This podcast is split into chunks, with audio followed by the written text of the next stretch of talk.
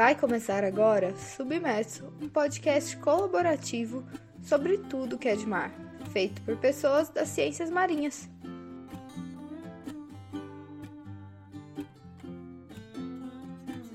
Eu sou Mariana Tevinan e esse é o Entrevista à Vista, a coluna do Oceano para Leigos para o Submerso.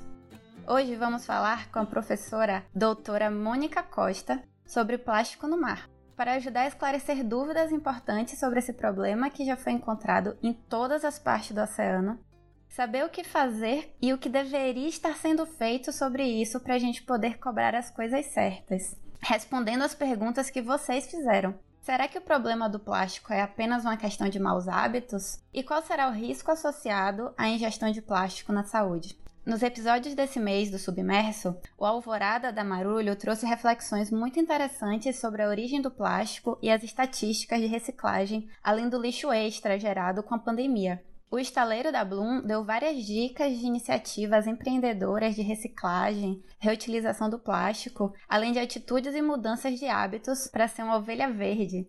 Se você ainda não ouviu esses episódios, vai lá conferir, mas só depois da nossa conversa aqui com a professora Mônica. A Mônica é oceanógrafa pela UERJ, doutora em Ciências Ambientais pela University of East Anglia, do Reino Unido, e professora do Departamento de Oceanografia da Universidade Federal de Pernambuco desde 1998. Suas pesquisas têm foco principal em oceanografia química, poluição marinha e microplástico. Quem quiser saber mais sobre a Mônica ou entrar em contato com ela, pode mandar um e-mail dizendo que veio aqui do Entrevista Vista para esse endereço que eu vou deixar na descrição. Mônica, seja bem-vinda. É um prazer poder conversar com você aqui hoje. Obrigada, Mariana. O prazer é meu de estar aqui colaborando com essa iniciativa. Maravilha, muito obrigada. O Oceano para Leigos, tanto no Instagram quanto aqui no Submerso, traz essa ideia de aproximar as pessoas do oceano, conversando sobre assuntos importantes de forma leve e descomplicada, e também ajudando a fazer essa ponte entre os cientistas e a sociedade. Uma das perguntas centrais desse tema é se o plástico é realmente o vilão ou seriam os nossos hábitos? Essa pergunta, ela é uma pergunta muito interessante, porque ela já se responde. O problema do plástico nos oceanos, ele é uma combinação de uma série de fatores, mas principalmente o que a gente tem que lembrar é que plástico é uma palavra gigantesca. Dentro de plástico tem muita coisa envolvida. Talvez o que seja interessante a gente se questionar de que plástico a gente está falando. Muitos tipos de plástico, muitos usos do plástico são extremamente importantes para a sociedade. A gente tem aí grandes exemplos de utilização do plástico em bons usos, em peças, em itens, em situações em que ele não é feito para ser descartável, ele é feito para ser durável. Em situações em que ele é mantido absolutamente sob controle, desde a produção até a sua destinação, esse lado ele precisa ser valorizado e separado da nossa conversa sobre plástico no oceano em que a gente vai estar tá falando de itens de plástico que ou tiveram uma falha de design, ou seja, o ciclo de vida deles não foi bem planejado, ou que eles não foram bem tratados pela sociedade. A sociedade utilizou, mas não sabia o que fazer com ele depois. Então, o grande vilão são os descartáveis mal conduzidos. Nesse ponto, os dois elementos eles convergem, porque a gente usa mal, principalmente o plástico descartável. O grande exemplo que a gente tem são as embalagens de alimento. Embalagens de alimento não deveriam, em hipótese alguma, estar sendo encontradas em ambientes marinhos, porque elas são consumidas por você, por mim, por quem está embarcado, e elas deveriam continuar sob o nosso controle, sob a nossa guarda. e outras coisas que a gente usa, brinquedos, roupas, utensílios domésticos, tudo isso deveria permanecer sob a nossa guarda e não estar tá solto no oceano. Então, existe sim uma mistura do plástico vilão, porque ele é extremamente utilizado, nós somos quase que compelidos a trocar outros materiais pelo plástico. E aí é que está o caráter maldoso dele. Existe também o nosso mau hábito da gente não refletir quando consome algo que está embalado ou algo que é de plástico. O que, é que eu vou fazer depois? A grande reflexão que a gente tem que fazer é: eu preciso consumir isso? Ou eu preciso consumir isso desta forma? Porque se eu não souber que destino vai ter aquilo que eu consumir, a sugestão é que você assuma uma posição mais conservadora e não consuma. Então, quais são as principais fontes de plástico? São as atividades do nosso dia a dia, do lixo doméstico, ou são mais as atividades industriais? Tanto a geração de lixo doméstico quanto atividades, vamos chamar assim, comerciais e industriais, as duas são grandes geradoras. Para cada lugar, para cada é, região, a gente vai ter a preponderância de uma. Então, em grandes cidades, por exemplo, o, o lixo doméstico e comercial possivelmente predomine. Mas em outros ambientes, a gente tem geração, por exemplo, de resíduos industriais, tem também que se lembrar das questões agroindustriais e a pesca também é uma grande geradora, o transporte, a logística de uma forma geral, regiões portuárias, grandes terminais, são grandes geradores também.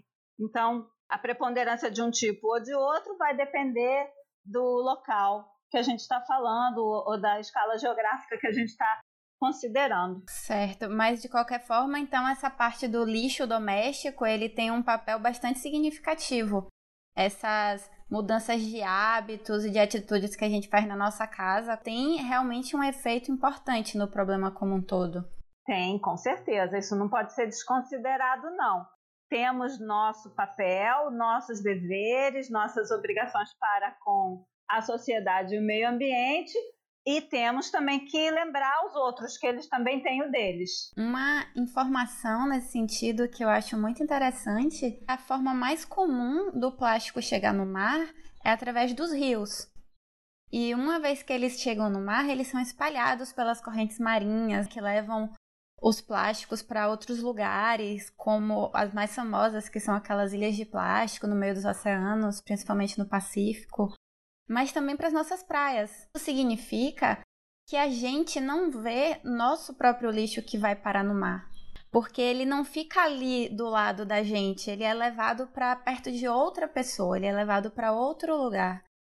E por outro lado, não necessariamente o lixo que a gente vê na praia, ele foi gerado ali, ele veio de outro lugar também. Então, esse problema é um problema compartilhado, né? Eu vi uma vez um artigo, que eu posso deixar depois o link também na descrição, que falava que o plástico que a gente via estava entre 4 a 6% de todo o plástico que existia no oceano. Isso quer dizer que a maior parte do plástico a gente não vê e ele ou vai para o fundo do mar ou então está no formato de microplástico? Em grande parte é isso mas a gente não vê porque a gente não está lá. Essa questão do transporte ela é muito interessante, porque como é um transporte que é realizado por fatores naturais, água, vento, a gente tem pouca participação nisso, além de estar presente na fonte e no sumidouro, ou seja, na fonte que gerou aquilo e no local onde ele vai se depositar. Então, como você muito bem falou, os rios e os estuários, eles são grandes contribuidores de plástico, de lixo de uma forma geral, de outros materiais também, para o mar. Mas a gente detecta isso, a gente como sociedade, a gente percebe esse lixo nos ambientes que nós frequentamos. Então a gente às vezes fala sobre lixo no mar, sobre plástico no mar, muito com base naquilo que é encontrado nas praias durante ações de limpeza ou durante algum monitoramento feito por prefeituras ou por pesquisa. Na verdade, isso é uma parte daquilo que a gente encontra no mar. É uma parte já pré-selecionada pelo poder de transporte das pessoas, do vento e da água.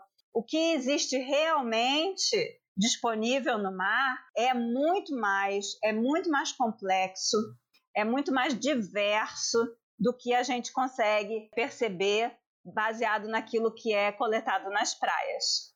Isso a gente falando das coisas grandes, das coisas que a gente ainda vê com os nossos próprios olhos. Em relação ao microplástico, que pode chegar no oceano, ou já no tamanho dele mesmo, menor que 5 milímetros, ou que pode se formar no oceano a partir da quebra da fragmentação dos itens grandes que a gente estava falando antes, esses microplásticos eles são mais, como a gente diz em, em oceanografia, pervasivos. Ou seja, eles se espalham igual água de enchente. Eles são muito pequenininhos, muito levinhos, muito fáceis de ser transportados. Então, eles se espalham em todo o oceano então, esses aí a gente tem ainda mais dificuldade de acompanhar. Tem uma pergunta curiosa sobre essa parte do microplástico. É que o microplástico ele acaba sendo muitas vezes ingerido pelos animais marinhos e que isso gera vários problemas para os próprios animais. Eles também podem chegar até a gente através da nossa ingestão, mas inicialmente como que esse microplástico pode entrar no organismo, fazer parte daquele corpo para que a gente possa comer esse microplástico através da ingestão do animal marinho? Então, tem diversos tipos de interação entre o microplástico e os organismos vivos, vamos chamar assim. Porque vamos lembrar que esse problema do microplástico ele foi descoberto para animais marinhos, mas ele acontece para qualquer animal da superfície do planeta, inclusive a gente. Então, o que, que acontece? A gente pode ingerir esse microplástico na água, no mel, no sal, no açúcar, na cerveja, no vinho, na comida. Está realmente espalhado em todos os lugares. Então a gente pode consumir dessa forma já. Não precisa nem comer o peixe. Ainda não chegamos no peixe. Então a gente se expõe a eles continuamente, respirando, em vez de ser ingerido pela boca, ele é inalado pelo nariz e vai para o pulmão. Isso também é uma possibilidade. Mas vamos dizer que a gente fosse um mexilhão, um caranguejo. Vamos dizer que a gente fosse um animal marinho. Muitos invertebrados, eles se alimentam de itens relativamente pequenos. Então, eles podem se alimentar sim diretamente de microplástico, aquilo vai percorrer todo o trato intestinal dele e pode ou não sair do outro lado. Isso é uma forma de interação em que o organismo vai estar exposto, sobretudo, a danos físicos, porque ele vai estar ingerindo uma coisa que não vai trazer nutrientes e que pode entupir ele. E pode trazer danos químicos, o que tiver quimicamente associado a esse microplástico, quando entrar no sistema digestório, vai mudar as condições químicas ali dentro. Por exemplo, é, assim, falando de uma forma muito grosseira, o suco gástrico do, do organismo vai fazer com que alguma coisa que está quimicamente associada ali se solte e passe para o, o, o organismo. Isso é uma possibilidade. Agora, existe a possibilidade, que já foi demonstrado para alguns organismos, como por exemplo os mexilhões, as ostras, que se o plástico for bem pequenininho mesmo, o que vai acontecer é que ele não vai só entrar para um lado e sair pelo outro. Ele vai ser absorvido como se ele fosse realmente um nutriente, um alimento. E vai entrar na musculatura, vai ser incorporado aquele organismo. E aí, se você come um mexilhão, uma ostra, um caranguejo, uma, qualquer invertebrado, um pepino do mar, A gente não come aqui no Brasil, mas tem gente que come em outros do mundo, né? Se você come um organismo desse que esteve exposto durante muito tempo a quantidades muito altas de plástico, você, ao comer a musculatura dele, e a, às vezes a gente come também, o intestino come tudo, você vai estar tá ingerindo esse plástico. Não quer dizer que esse plástico vai entrar em você e ser absorvido para os seus tecidos, como aconteceu com ele. Pode ser que entre por um lado, sai pelo outro. Mas, inclusive, tem vários trabalhos sobre o plástico que sai pelo outro lado da gente. Já está aí comprovado.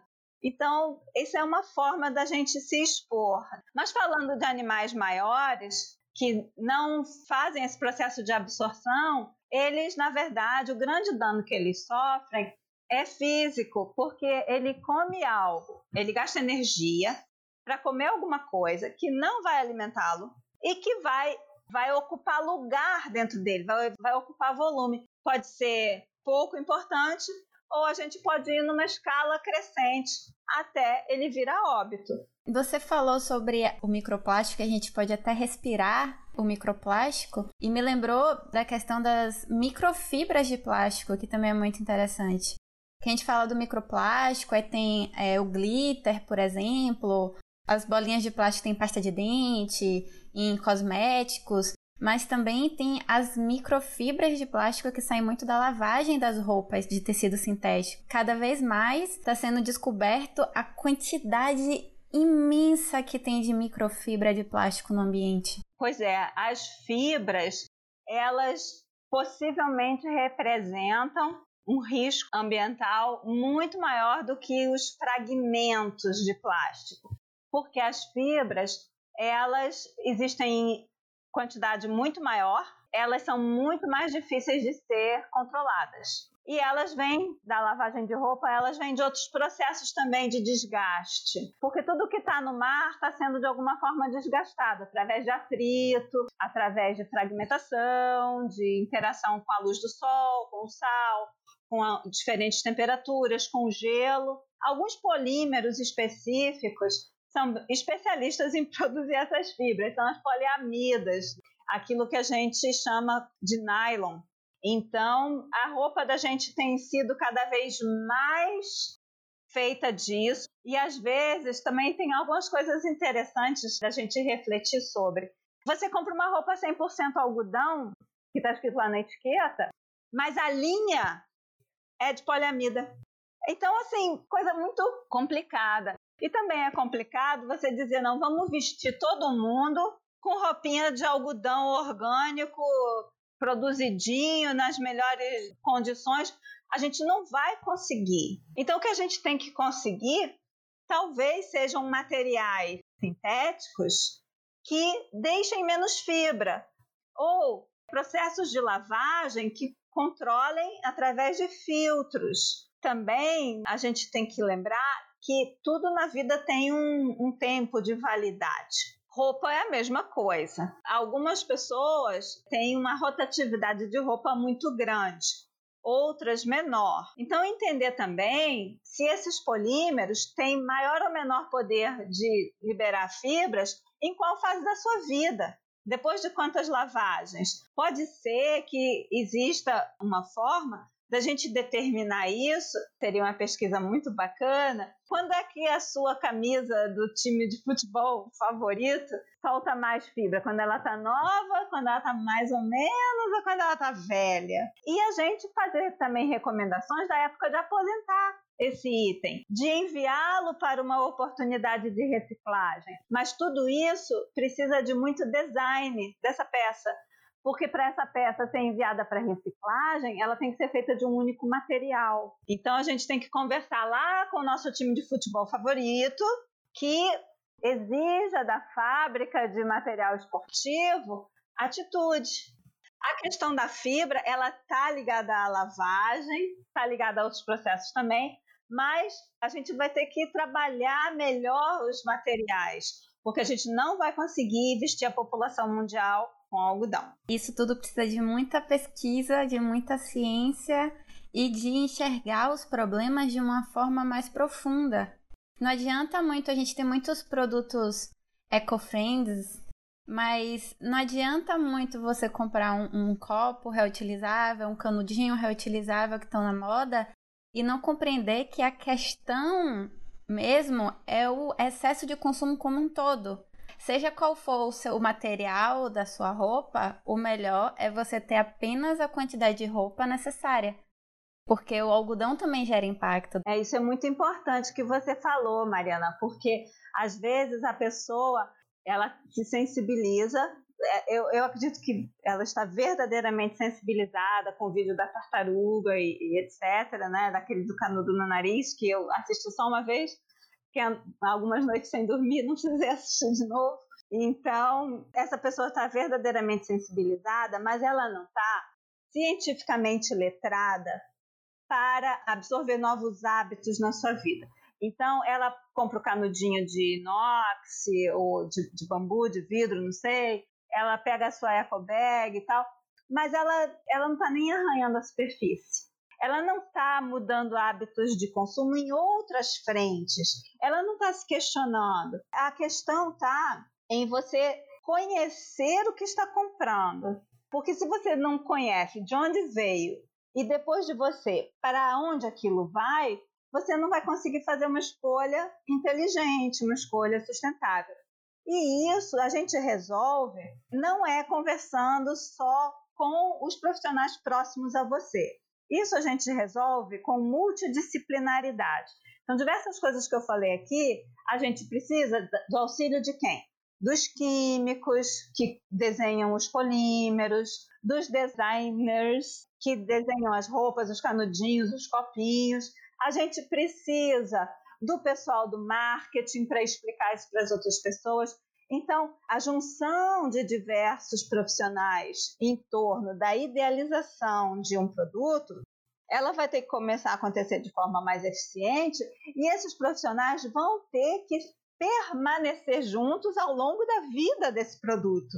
Então, quando a gente fala em mudar hábitos de consumo, a gente não está sugerindo que ninguém passe perrengue. Não é isso. O que a gente está sugerindo é que a gente conheça de onde vem, o que nós vamos fazer com o produto e para onde ele vai depois.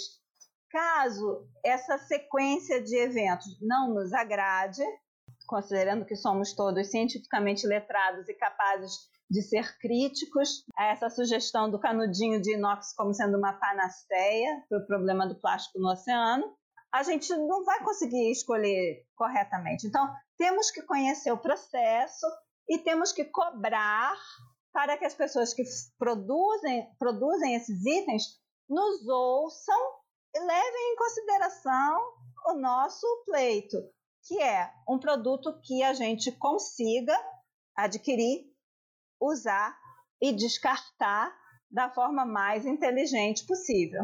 Embora só o canudo ou só um copo ou usar essas coisas de uma forma superficial esteja só arranhando a superfície do problema, ao mesmo tempo, essa nossa pressão em cima das escolhas é muito importante.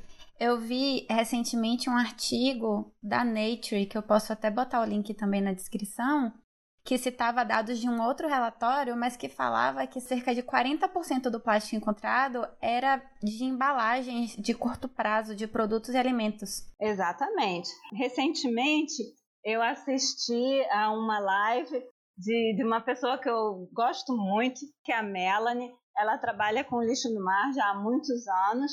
Ela comentou, né, durante a, a apresentação dela, que tem mil e uma formas de você reduzir né, a, a, necessidade de uso de plástico. E ela colocou lá na lista não jogar comida fora utilizar até o último pedacinho, o último grãozinho da comida. E no final alguém perguntou para ela: Mas me explica como é que não jogar comida fora vai fazer com que eu use menos plástico? Ela falou: Olha, pensa numa, numa coisa que o brasileiro come muito: arroz. Se você não consumiu todo o arroz que você fez, você guarda um pouquinho de arroz você tem que comer aquele arroz que você guardou. Porque se você não comer, você vai eventualmente deixar ele azedar e você vai jogar ele fora. E aí, se você jogar esse arroz fora, você vai ter necessidade de comprar outro saco de arroz antes do necessário. Então, você vai estar, tá, de uma certa forma, acelerando o seu consumo de plástico. Aí a gente pensa, mas isso é muito pouco. Não, não é pouco. Porque aí a gente chega no outro problema muito importante de ser abordado e muito importante de ser colocado para as pessoas, que é a questão da escala. Então, na escala de tempo da vida da gente, quantos sacos de arroz você vai comprar? Com que velocidade você quer comprar os seus sacos de arroz?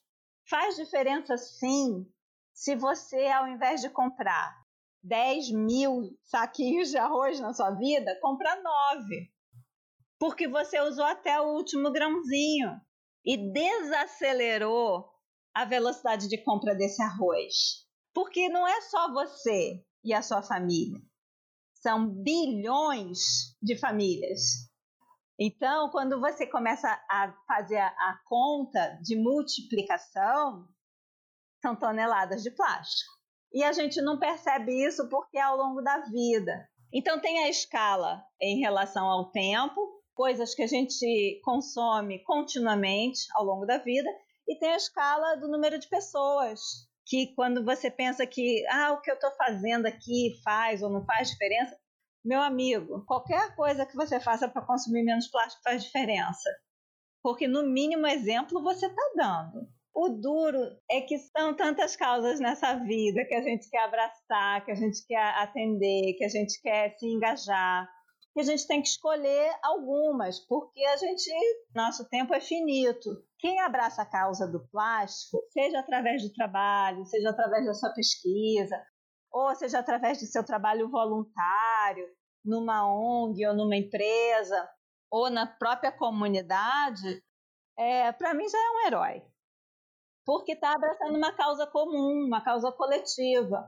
É uma causa igualmente nobre a todas as outras. E todo, toda ação, toda atividade, todo convencimento para alguém olhar para esse problema de uma forma diferente, questionar e trazer ideias para a mesa para a gente discutir, tudo isso é super válido. Agora, se a gente faz a gestão correta do plástico, o designer, joga no lixo da forma adequada, faz a separação seletiva, ele não tem porquê ir parar no mar.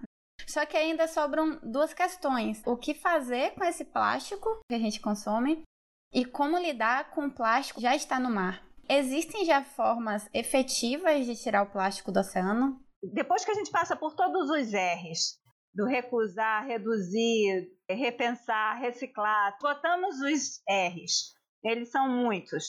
Ainda sobrou plástico, então a gente vai ter que dar um, algum tipo de destinação que até hoje o que a gente conhece é acumular em algum lugar e manter esse lugar sob controle, que no caso é o aterro sanitário, aquele que já está solto na natureza, seja no continente ou no mar, é o que a gente chama de passivo ambiental.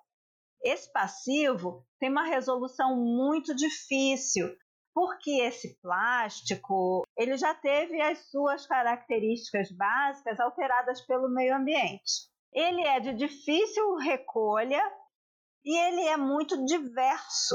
Então, existem algumas saídas tecnológicas para esse passivo, mas a dificuldade dele reside em recolher de volta, separar e determinar a qualidade daquilo, a qualidade daquele material para que, que ele vai servir.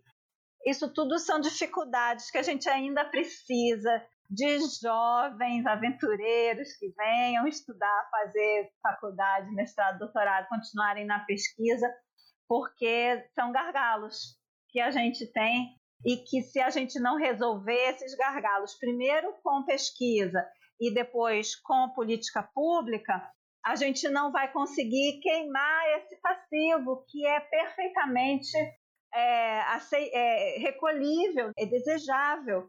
É um passivo que, se você localiza os que a gente chama de hotspots, os lugares de maior concentração desse plástico, você tem como, tem que investir, né? Você tem como recuperar isso como matéria-prima.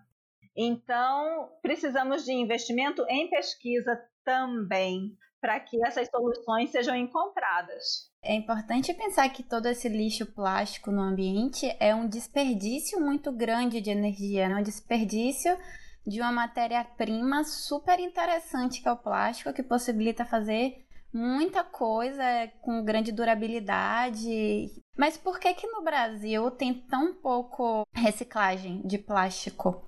Eu acho que no Brasil a gente só consegue reciclar o que tem valor agregado. Como as embalagens plásticas, no geral, ainda são muito baratas, porque a gente paga um preço por elas, mas a gente não paga o custo verdadeiro delas.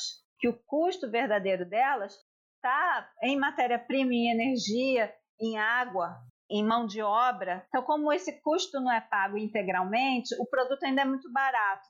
Então, não se conseguiu convencer as indústrias de que a logística reversa, ou seja, você receber essas embalagens de volta, é valioso também, tanto quanto você acessar energia e matéria-prima é, virgens, vamos falar assim. Então, a gente tem alguns exemplos no Brasil que o plástico, é, a indústria plástica deveria estar observando mais de perto. O alumínio é icônico, que a gente recicla as latinhas de alumínio. O vidro é 100% reciclável, mas reclama-se muito do vidro por causa do transporte do peso, da fragilidade dele. A gente tem muito sucesso em reciclagem quando se consegue recolher de forma adequada com papelão. Papelão é uma matéria-prima muito cara, muito importante e que, como a gente falou, né, tudo está conectado. Papelão tem a ver com geração de com a necessidade de gerar celulose, que é um impacto ambiental gigantesco. Então, a reciclagem de papelão é importante. E o plástico, ele fica para trás sempre porque ele falta valor agregado. Então, a gente tem aí situações em que os polímeros ficam largados no ambiente, perdendo suas propriedades importantes para o processo de reciclagem, processo de reutilização também, e depois eles não servem mais então isso é sério, porque se a gente mantivesse eles sob controle, sob a nossa guarda atenta, eles não perderiam suas propriedades químicas, suas propriedades poliméricas, que são tão importantes, tão interessantes, fazem do plástico essa.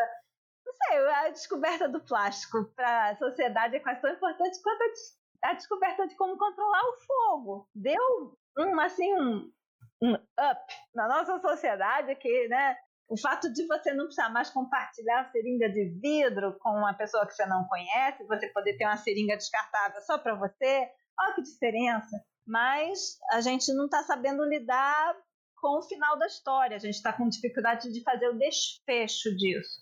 Então, o desfecho disso tem que ser manter sob controle. Mantendo sob controle, aquele polímero quase certamente vai poder ser utilizado em, em usos muito nobres. Então, o que a gente precisa é agregar valor. Agregar valor, a gente precisa é, mostrar que existe aí uma economia. Você falou da ovelhinha verde? Existe toda uma economia que pode ser feita é, com capacitação, boas escolhas energéticas, voltada para a reciclagem do plástico. A gente está aproveitando pouco isso a gente não está sabendo aproveitar nem o marketing que isso pode gerar. Mônica, e essas outras alternativas ao plástico feito com petróleo? Como os plásticos feitos de batata, de outras substâncias, de milho, que são chamados bioplásticos, eles são melhores? Eu acho que você criar novos polímeros a partir de outras fontes, por exemplo, ou biomassa vegetal, ou alguma matéria-prima animal, você criar novos polímeros só é válido para usos extremamente específicos. Um uso médico, uma reconstituição de pele, é, produzir uma válvula para o coração, umas coisas assim de uso muito, muito nobre. Porque você criar esses polímeros para usos não nobres, voltamos aos descartáveis, é tapar o sol com a peneira porque você não vai estar interferindo no padrão de consumo. você vai estar simplesmente substituindo um material pelo outro. E a biomassa tem que vir de algum lugar. Então a gente vai gastar terra para produzir essa biomassa. Em vez de estar tá produzindo alimento, em vez de estar tá produzindo floresta para nos dar água, para melhorar o clima. Então, incentivar essa pesquisa, formação, comercialização, escalagem de biopolímeros, eu não sou muito favorável. Aí você levantou a questão anteriormente, né, de que ah, o algodão também tem impactos. Sim, o algodão também tem impactos. E existe uma conta de que uma dessas sacolinhas, essas eco bags, que para elas se auto-pagarem, para elas valerem a pena, você tem que utilizar ela no mínimo 500 vezes. O que são 500 vezes? É menos de dois anos.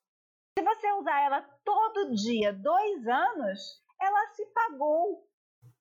E a gente tem sacolinha de ecobag aí na casa da gente que tem mais de dois anos. É isso que a gente chama de letramento científico. É a pessoa conseguir fazer, elaborar essa ideia. Porque quando fala 500 vezes, nossa, quanta vez? Não, gente, são dois anos. E não é nada na vida da gente. Quando a gente fala que uma pessoa precisa ser cientificamente letrada, letramento científico, letramento marítimo, a gente não está fazendo uma proposta de transformar todo mundo em cientista. Cientista é uma profissão. A proposta é que essa pessoa tenha um conhecimento mínimo que facilite a ela a busca da informação e a compreensão da informação que ela encontrar que a gente quer é que todas as profissões sejam capazes de ter senso crítico. Com certeza, tem alguns hábitos que envolvem muitas causas. E eu acho que um deles é justamente isso que a gente está falando sobre a redução do consumo. Porque o problema do plástico, do lixo no mar, no ambiente de uma forma geral, tem chamado bastante atenção atualmente e é um problema sério mas também tem outros problemas que são, no mínimo, tão importantes quanto, como a crise climática, e que ao diminuir o consumo do plástico, você também está diminuindo a emissão de gases de efeito estufa para a atmosfera. Especialmente colocando em escala, como você trouxe mais cedo. E ao ter esse olhar mais crítico como o seu consumo e de mudança de hábito que cada dia faz a diferença, porque os nossos as nossas atitudes que viram hábitos fazem a diferença, talvez sejam muitas causas, a gente não sabe muito bem qual abraçar, mas tem algumas atitudes que abraçam quase todas as causas, assim, ou abraçam uma grande quantidade de causas realmente importantes. É isso, você colocou uma, uma, uma questão muitíssimo interessante, que é às vezes a dificuldade que a gente tem de perceber os impactos indiretos daquilo que a gente faz. Principal abordagem em poluição marinha é cessar a fonte. Porque se você não cessa a fonte, não adianta você trabalhar lá no mar. A gente vai recolher, recolher, recolher, recolher e o continente vai jogar, jogar, jogar, jogar. Acabou. Não vai ter solução. Então, conhecer a situação anterior é importante para evitá-la no futuro. Com a pandemia, a gente está tendo muito sofrimento, muito desgaste social, pessoal, mas a gente também está tendo uma oportunidade de se reinventar. Em relação ao, lixo no mar, isso é verdade também. Vamos tentar sair do nosso casulo transformados em algo um pouco mais positivo para a gente mesmo, para nossa comunidade imediata, para a família. Mônica, muito obrigada pela conversa, foi muito bom. Eu espero que todos que estejam ouvindo tenham gostado tanto quanto eu e compartilhe para que a gente fique cada vez melhor informado sobre essa nossa realidade. Vocês que constroem essa conversa comigo enviando as perguntas, então fiquem ligados, participem e até a próxima!